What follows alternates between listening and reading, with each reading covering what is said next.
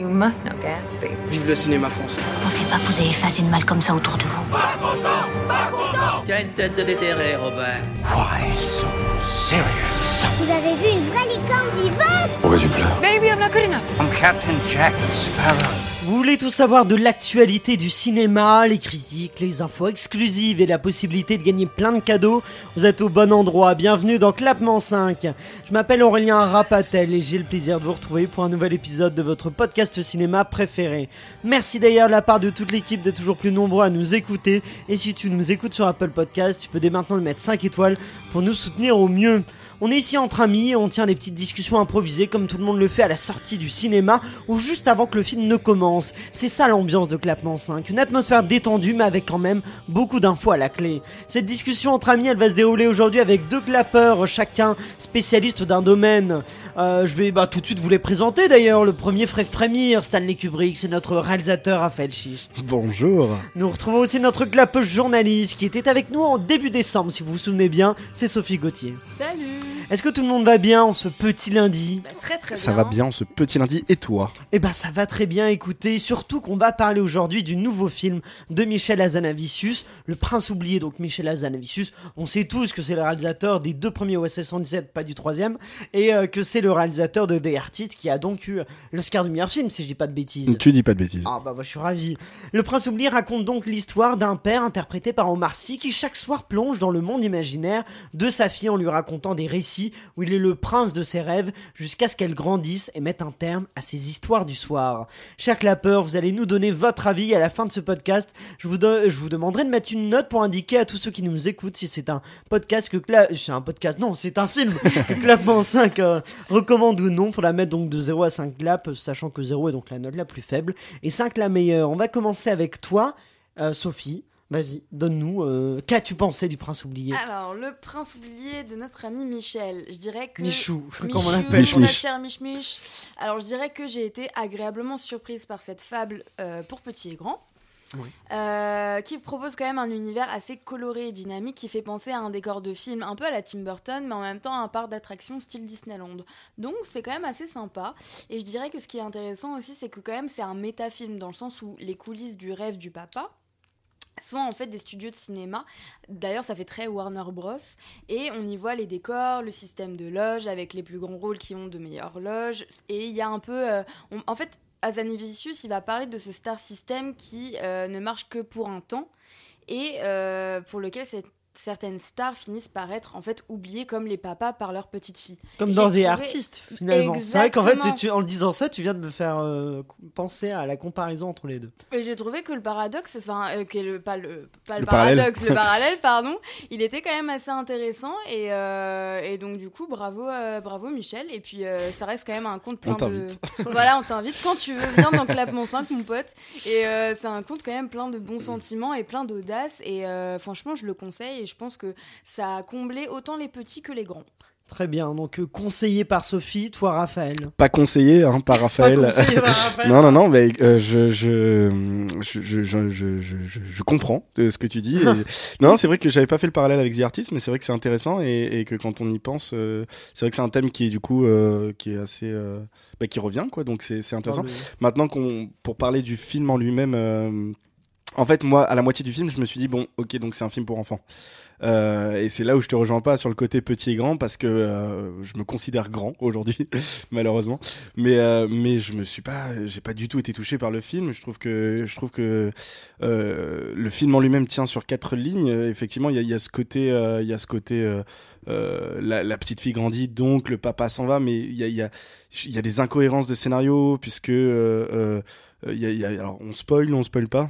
Bah, on annonce qu'on va spoiler. alors on spoil. Euh, Il y, a, y a plusieurs princes et donc le, le prince va changer, sauf que le prince passe du papa à l'amoureux. Ça, c'est dans la bande-annonce. Voilà. Oui, bah voilà. Bah, du coup, euh, j'avais pas vu la bande. C'est un petit spoil, hein. ouais, c'est vraiment voilà. Mais euh, mais euh, le, le le, le, prince passe du papa au, au, petit copain. Il y a, y, a, y a ce côté justement qui était intéressant au début du film où, où effectivement y a, y a, on, passe de l'autre côté, donc de l'envers du décor, mais euh, les personnages qui sont des personnages dans euh, l'histoire racontée restent en fait des personnages euh, même en dehors du décor. Donc c'est vrai qu'il y, y a ce truc, j'ai l'impression qu'on va pas au bout de, de l'ambition du film qui est vraiment de, de sortir. Moi, j'aurais bien aimé que ce soit des, des, des, des personnes totalement différentes en dehors des, des, des rêves et qui, qui, se, qui, qui se vêtissent, qui se vêtissent, Qui vêtus s'habille. qui s'habillent, merci, qui, qui s'habillent euh, euh, de leurs plus beaux costumes pour aller euh, faire rêver euh, euh, la petite princesse. Donc, euh, donc voilà, je, je, non, moi, je, je, je, j'ai pas accroché avec ce film-là. Je, je l'ai trouvé. Alors, je, je te rejoins. Euh, euh, c'est, c'est visuellement, c'est très joli. Euh, effectivement, il y a, y a le côté un peu Disneyland, etc. Je trouve les effets spéciaux. Pas foufou, euh, même si euh, je, je, c'est une grosse boîte qui fait les effets spéciaux, c'est, c'est Micros, c'est ceux qui avaient fait euh, Au revoir là-haut, qui ont fait, euh, qui ont fait euh, plein plein de, de grosses, euh, c'est, je crois que c'est une, ouais, une des plus grosses boîtes de VFX en, en France. Et, et paradoxalement, je trouvais les effets spéciaux étaient pas dingos. On avait, euh, le film est ponctué de quelques blagues un peu beaufs, euh, pas très très drôles par-ci par-là.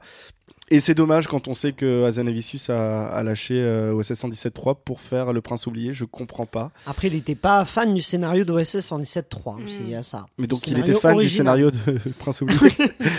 donc je sais pas. Mais il a contribué à l'écriture du scénario du Prince oublié. Mais moi, je, je trouve que euh, le, le Prince oublié, l'idée est très très bonne. C'est moi, je trouve fascinant. Je me souviens quand du coup ça a été annoncé qu'il ferait pas OSS 117 et qu'il ferait le Prince oublié et qu'on ils ont résumé un peu cette histoire-là d'un père, euh, voilà, qui raconte l'histoire à sa fille, il est le prince de mais un jour elle a grandi du coup. Et, l'idée, je la trouve très très belle et je trouve qu'il a pas réussi à développer ça, à en faire quelque chose de, de effectivement de, de vraiment touchant, de vraiment. On peut pas s'empêcher de comparer Le Prince oublié effectivement à Pixar, qui euh, dans, dans cette idée où c'est un film qui mêle un public enfant et adulte et qui plaît à tout le monde. Le problème effectivement, c'est que j'ai l'impression que Le Prince oublié va peut-être sûrement plaire aux enfants. Les adultes, je pense que ce sera un petit peu moins le cas parce que euh, parce que c'est c'est c'est c'est c'est un peu dommage parce que l'idée offre tellement de possibilités de réalisation de plein d'astuces et je trouve qu'il est pas assez allé là-dedans alors qu'il a c'est un réalisateur incroyable Azanavicius et il s'est pas assez euh, il a pas assez euh, joué sur le fait que c'était un film avec plein de folie où il pouvait il a pas fait son Gondry assez finalement avec le Gondry qui, a- qui laisse la place à l'imaginaire. Là c'est un peu sage c'est la version un peu sage de de Gondry mais du coup ça fonctionne pas tout à fait. Je fallait y aller à fond pour que ce soit hyper efficace. Et là je trouve que c'est c'est c'est pas euh, c'est c'est pas incroyable et rien que le moment où on rentre dans, l'histoire, je sais pas, la première fois par exemple, quand il lui raconte la première histoire et qu'on va rentrer dans la tête, moi je me suis dit, j'espère qu'il va utiliser un procédé de mise en scène quand même un peu intéressant. Comment est-ce que on va passer de l'histoire avec Omar Sy qui raconte l'histoire à sa fille à, à ce monde imaginaire? Bah comment il fait? Bah en fondu au noir Un fondu Ouais, au noir ouais. puis après- Oui, ça, ça- ça, c'est vrai que bah, c'était pas très recherché. Ouais, bah j'étais un peu en mode, bah euh, Michel, tu peux faire mieux que ça. Qu'est-ce que c'est que ça? Euh, Donc, euh, donc voilà. Et je trouve qu'en fait, ce, ce- cette idée d'utiliser un fondu au noir pour montrer comment on rentre dans le rêve, bah c'est symbolique des- du défaut du film. Ça manque de folie, ça manque d'imagination, de euh, d'idées de mise en scène. De, c'est un peu sage, c'est un peu. Il a pris le scénario, il l'a, il l'a un peu représenté tel C'est quel. très mais- lisse. Hein. Bah c'est ça, c'est un peu lisse et c'est dommage. Et après j'ai un, petit souci aussi parce que je trouve quand même euh, euh, Michel Hazanavicius le dit et ça se sent même s'il le disait pas que c'est un grand fan de Pixar et euh, je trouve quand même qu'on est l'histoire est pas assez il y, a, y a pas un caractère assez précis à l'histoire pour qu'on ne la compare pas à vice versa qui est donc aussi dans la tête de cette petite fille qui connaît des changements et son monde intérieur est bouleversé et on suit le monde intérieur bah, c'est la même chose sauf que là c'est des rêves et dans vice versa c'est vraiment dans son esprit. Mais euh, les mêmes bouleversements il y a des y a des trucs qui s'effondrent euh, il y a, y a des, euh, des anciens personnages qui sont oubliés qui s'effacent parce qu'ils sont oubliés. On retrouve mais un plein de motifs et je suis bah euh, moi, je suis contre l'idée qu'il faut comparer parce que le fait que ce soit une référence, c'est très bien, il n'y a pas de souci. Mais ce qui, ce qui m'embête un peu, c'est le fait de me dire, mais, euh, mais ça va pas plus loin, justement, pour qu'on le compare pas. Fallait que ça, c'est un, angle, une attaque, un truc un peu différent. Et là, je trouve que c'est un peu ça, quoi. Y a, ça va pas plus loin pour qu'on se dise pas, oui, c'est une référence à vice versa, on y pense. Il y a pas que ça, on sent Pixar, on sent, il y a, y a la porte, mais bon, après, ça, ça peut être un joli hommage, la porte que tient le personnage dans les rêves de Bérénice Bejo, euh, euh, cette porte qui mène ailleurs, qui fait penser à la porte de Monstres et compagnie. Ces personnages qui s'effacent quand ils sont oubliés, il y a ça. Il y a la fosse où les personnages sont oubliés, qu'il y a dans vice versa, avec l'éléphant qui, euh, qui s'efface. Et aussi l'idée de s'effacer quand on s'oublie, c'est dans Coco avec les, les morts qui, euh, qui s'effacent quand, on, quand plus personne ne se souvient d'eux. Du coup, on sent vraiment cet héritage Pixar, sauf que je pense que justement ce qu'il aime chez Pixar, Zanavicius, il n'a pas réussi à le recréer là. C'est cette folie, ce truc qui plaît à tout le monde, qui parle aux grands comme aux petits. Euh, ça parle pas vraiment aux grands, je trouve. Bah, je suis entièrement d'accord avec toi. Et c'est vrai que euh, l'idée de refaire quelque chose qui a déjà été fait euh, enlève un petit peu de.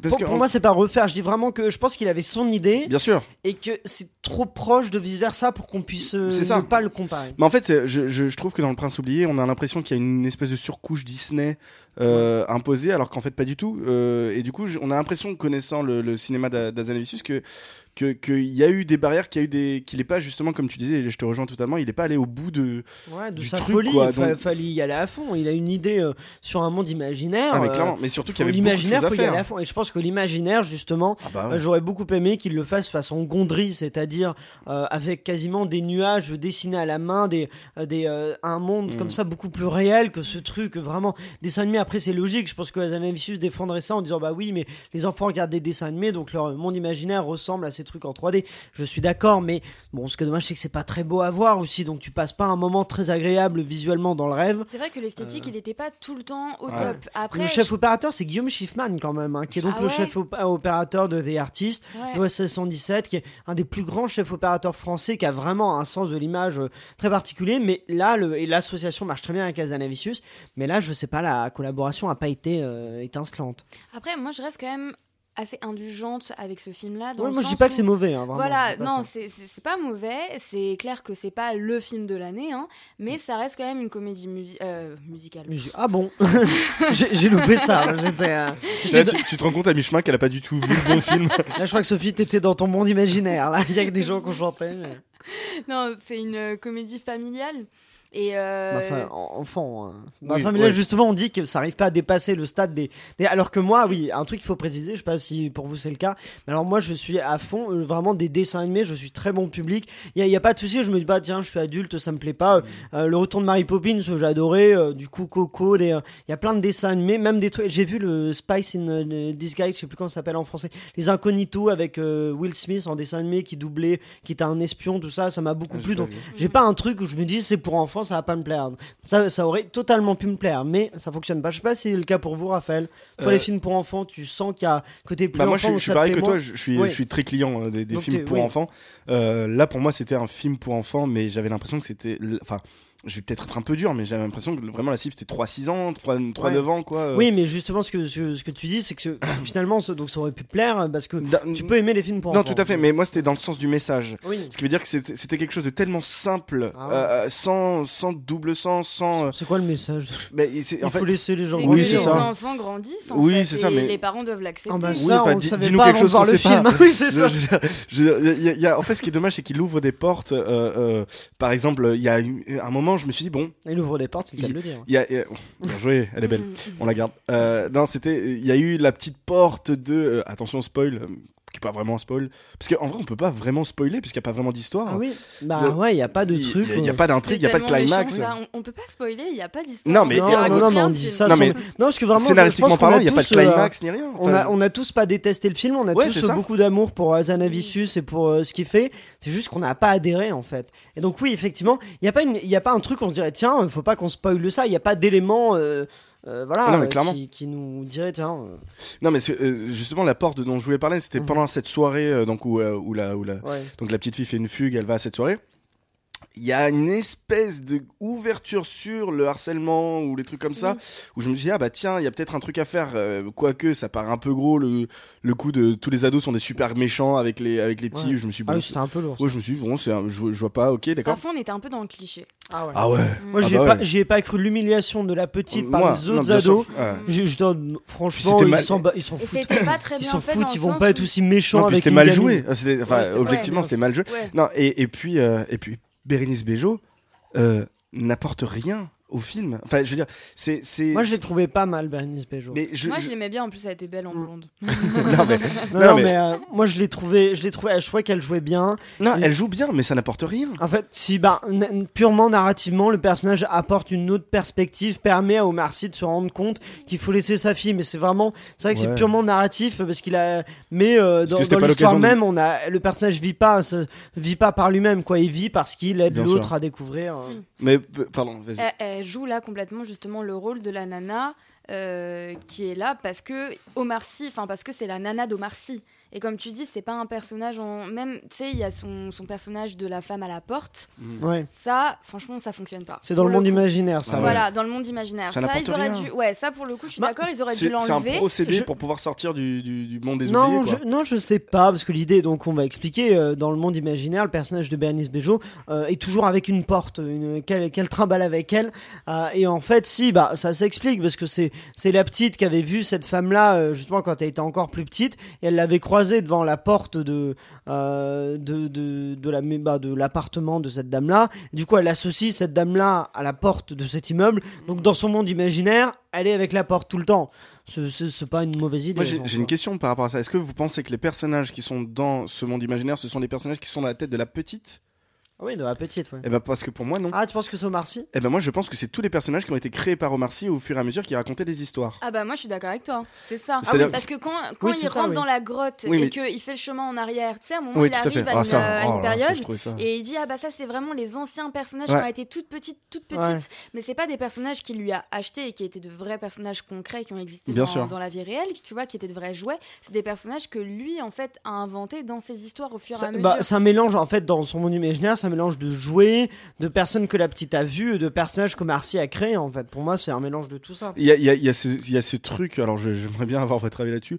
Euh, le présent, le futur, le passé, on marche en arrière ouais, pour aller dans le ça passé. c'était cucul Oh après. là là, lui. puis Ouais. Faut- du coup, faut expliquer. Oui, alors, Ah, c'est, euh, il y a effectivement une séquence où euh, la petite dit qu'aujourd'hui à l'école, elle a appris que pour aller de là, quand on avance, on va vers le futur, quand on recule.